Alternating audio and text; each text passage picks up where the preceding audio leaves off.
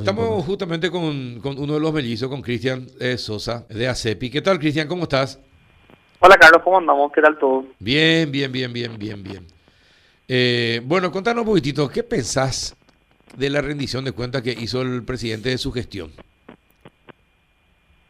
Y a ver, creo que todos nos gustaría vivir en, el país que, que, que, presentó, ¿verdad? si bien yo creo que eh, innegablemente hay eh, hubo ciertos avances, no fueron avances eh, voluntarios, ¿verdad? Eh, cuando habla él del, del de que deja un sistema de salud mucho más reforzado y se va a asegurar en legado, no, no fue algo, eh, o sea, fue algo coyuntural, ¿verdad? O sea, fue algo que tuvo que hacer eh, y que tenía que hacerlo por sí, pero que la, que la pandemia de una manera forzó a, a, hacer eso. claro, no, era, no fue una política de Estado, sino fue la necesidad.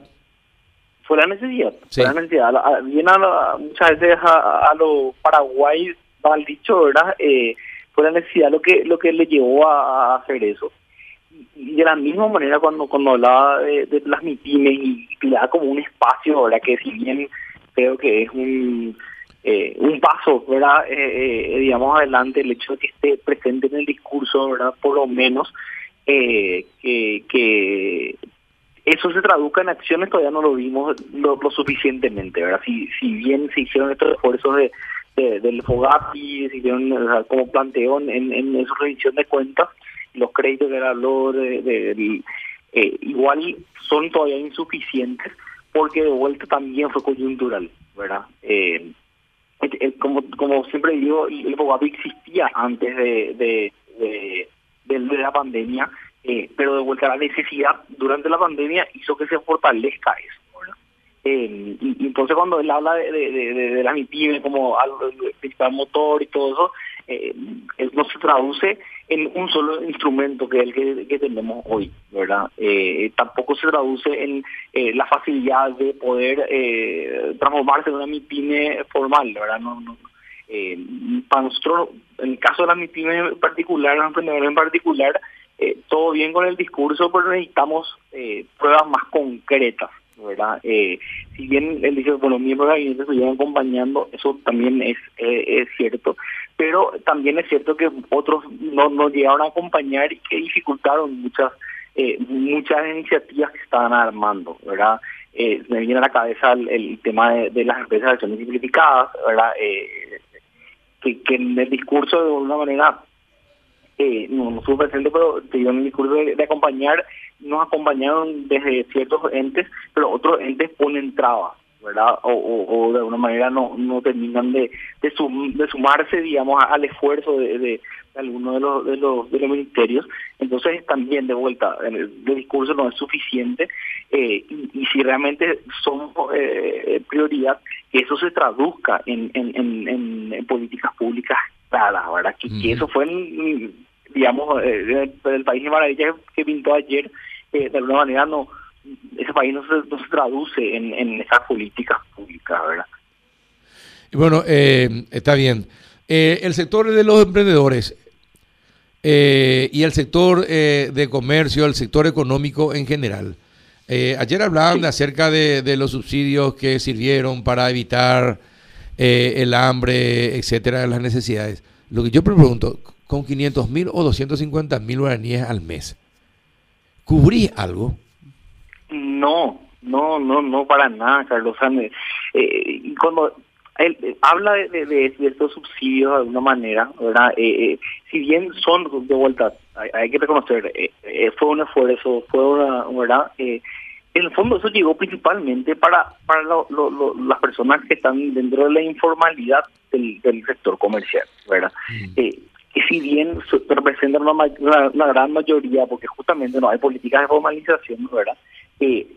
El no, no, no, no fue suficiente para, para eh, digamos, mantener como un consumo mínimo y que, eso se transformó eh, en, en pérdida de trabajo finalmente también, ¿verdad? Eh, cuando él habla de, que eh, eso puede, pudo haber salvado retenido muchas cosas, hay que tener en cuenta que 150 mil personas, del Ministerio de Trabajo, dejaron de ser empleadas y empezaron a ser autoempleadas, ¿verdad? O sea, en el fondo fue el emprendimiento el que sostuvo realmente, ¿verdad? El, el, digamos, la, la vida de las personas, ¿verdad? O sea, eh, no es un número menor, es, ¿verdad? Eh, eh, entonces, en el fondo, somos los emprendedores, una vez más, somos los emprendedores los que estamos sosteniendo dentro de todo, ¿verdad? Esto. Y, si lo llevamos a eso en el sector informal, ¿verdad? En el sector formal en sí, ¿verdad? Con, con el esfuerzo que se hizo desde IPS, desde, ¿verdad? Estos subsidios que se daban de compensación de alguna manera, tampoco en el fondo se transformaron en, en, en, digamos, en eh, eh, sostener esos puestos de trabajo o sostener la mayor cantidad de puestos de trabajo, ¿verdad? Porque en el fondo los números nos hablan de estas personas que dejaron de ser empleadas para ser autoempleadas, Entonces, eh, creo que en el fondo no, no fue suficiente y eso sabemos, fue algo, ¿verdad? Fue algo que, pudo no haber ayudado mínimamente y, lo hizo en el caso de, de las empresas eh, formales, pero eh, no, no, fue algo necesariamente sostenible, ¿verdad? Y después con eso, eh, más allá terminando el año pasado y como comenzando este, ¿verdad? Digamos, esos que, que teníamos de, de, de, volver a, a, la cuarentena afectaban también negativamente a la, a la empresa, ¿verdad?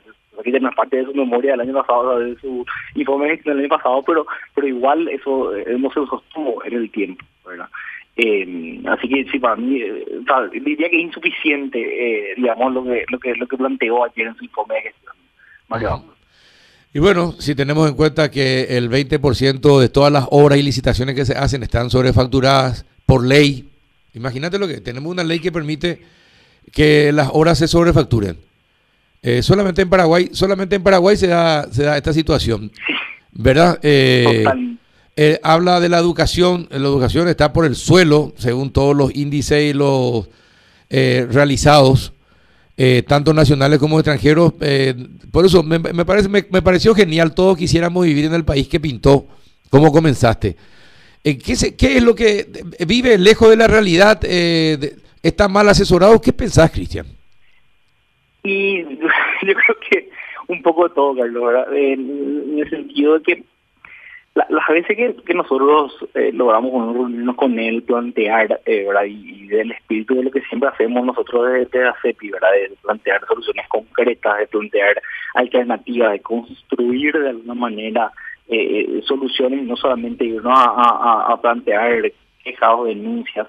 Eh, en el fondo creo que hay un grado de desconexión, ¿verdad? Y, un lado también de, de, un aseguramiento un poco desconectado de la, de la realidad.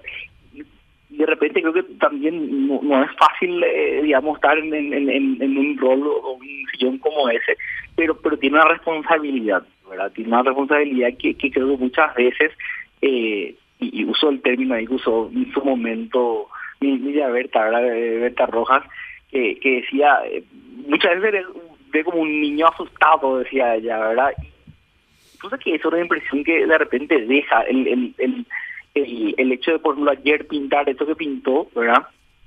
Eh, de alguna manera en, la, en las reuniones que, que, que, tenemos, compartimos, eh, se nota como siempre autojustificándose, ¿verdad? justificándose, ¿verdad? Y no teniendo asumir la responsabilidad. Entonces yo creo que es un tema de responsabilidad en el fondo de esto, ¿verdad?